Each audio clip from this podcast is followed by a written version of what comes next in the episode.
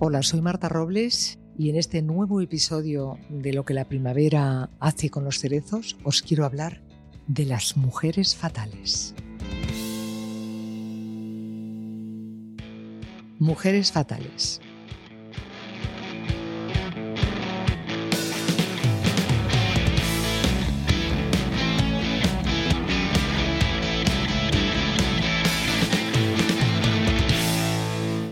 En la penumbra del caserón, la rubísima melena ondulada que flota sobre los hombros de Mary refulge de manera asombrosa.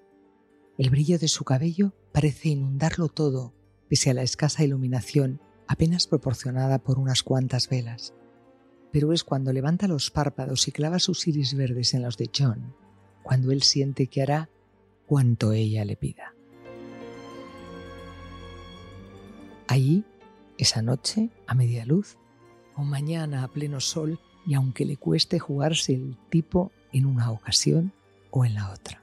No se ve con claridad el gesto de la media sonrisa de la joven hasta que ella agarra un cigarrillo y lo prende con la llama de una cerilla. Entonces es su boca la que apresa la voluntad del pobre John, indefenso ante los encantos de la bellísima Mary, que ahora inhala el humo como si fuera lo último que fuese a hacer y luego lo exhala con la misma vehemencia frunciendo levemente sus gloriosos labios. De pronto, la luz regresa y ambos no combaten ya a las sombras. Solo John sigue luchando contra él mismo, sabiendo que no lo conseguirá. Y Mary se ha hecho con las riendas de su vida y que él ya no podrá ser más que lo que es, la marioneta en la que ella lo ha convertido.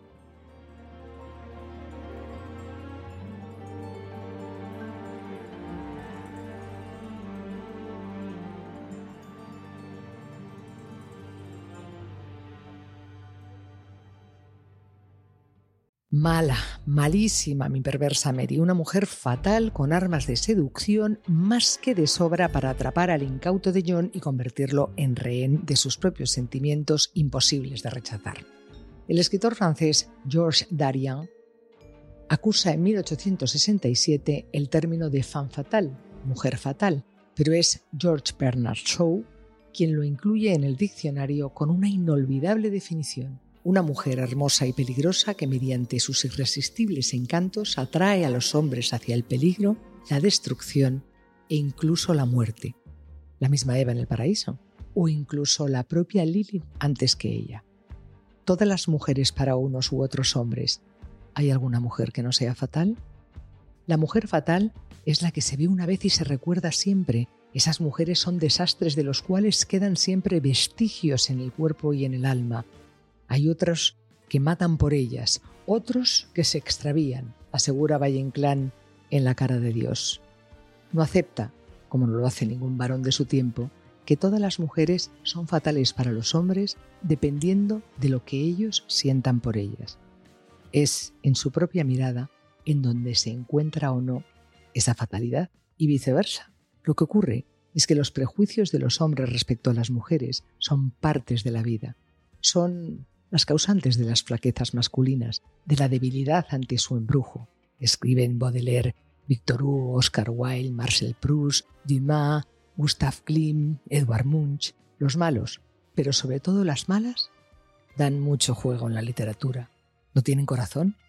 Se dejan amar, pero no aman. Atraen a los hombres como las sirenas a los marineros. Los aniquilan tras el sexo como las mantis religiosas, los utilizan solo para gozar y procrear como las amazonas, matan a sus hijos para vengarse de ellos como Medea. Son tantas las bellas en compasión, bellas atroces, ministras de la muerte, seductoras, compañeras malditas del amor.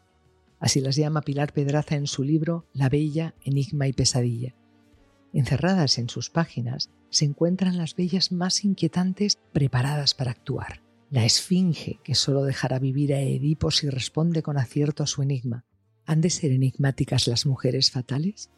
Todas las mujeres lo son y de ahí el permanente discurso masculino de que es imposible comprenderlas. La arpía que devora cuanto ve porque está vacía por dentro y no se sacia jamás.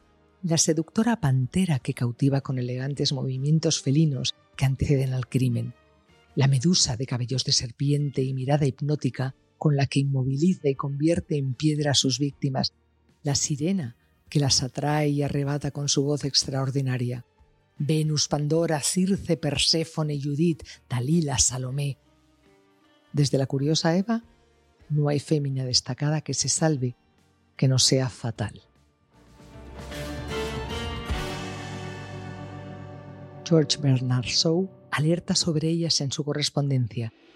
Son el mismísimo Don Juan hecho mujer, el alter ego del hombre que doblega la voluntad de las mujeres, la amenaza para el varón con su propia medicina de machos sin sentimientos. Cuando soy buena, soy muy buena, pero cuando soy mala, soy mejor. Dice Mae West, una de las muchas rubias aterradoras del cine con infinitas muescas en su revólver de maridos y amantes que le entregan diamantes adornados con su misión. La vamp, la mujer impasible que aprovecha su capacidad de seducción para enredar a los hombres y lucrarse a su costa, es el hombre del saco de los varones. En realidad, las mujeres fatales no son más que mujeres libres, capaces de deshacerse de los yugos de su tiempo, de la historia y de su condición de mujer, de escoger su destino sin consultarlo con los hombres, de ponerlos a su servicio en vez de aceptar ser ellas quienes lo hagan.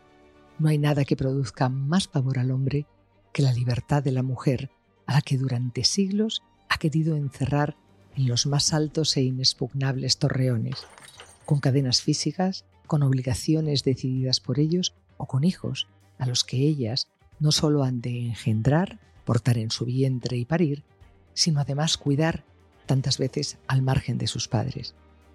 Todas las mujeres somos fatales en cuanto decidimos quiénes queremos ser, dónde queremos estar y a quién queremos amar. Así que preparaos, hombres, porque aunque llevéis siglos pretendiendo convencernos de que ser malas nos conducirá derechitas al infierno, ya hemos aprendido, como vosotros, que a donde nos puede llevar es a las llamas de la pasión que, tal vez, queremos probar solo por probar, o para crear mejor, o para potenciar las creaciones de aquellos a quienes amamos. ¿Queréis conocer algunas malísimas mujeres fatales? Allá vamos. En lo que la primavera hace con los cerezos, tenéis a Alma Mahler, una mujer fatal o sensacional, a Lu Andrea Salomé, la coleccionista de genios, a Colette, la mujer más libre que contempla el mundo a través de la autoficción, o a Lilia Brick, la musa de la vanguardia rusa, todas vuestras.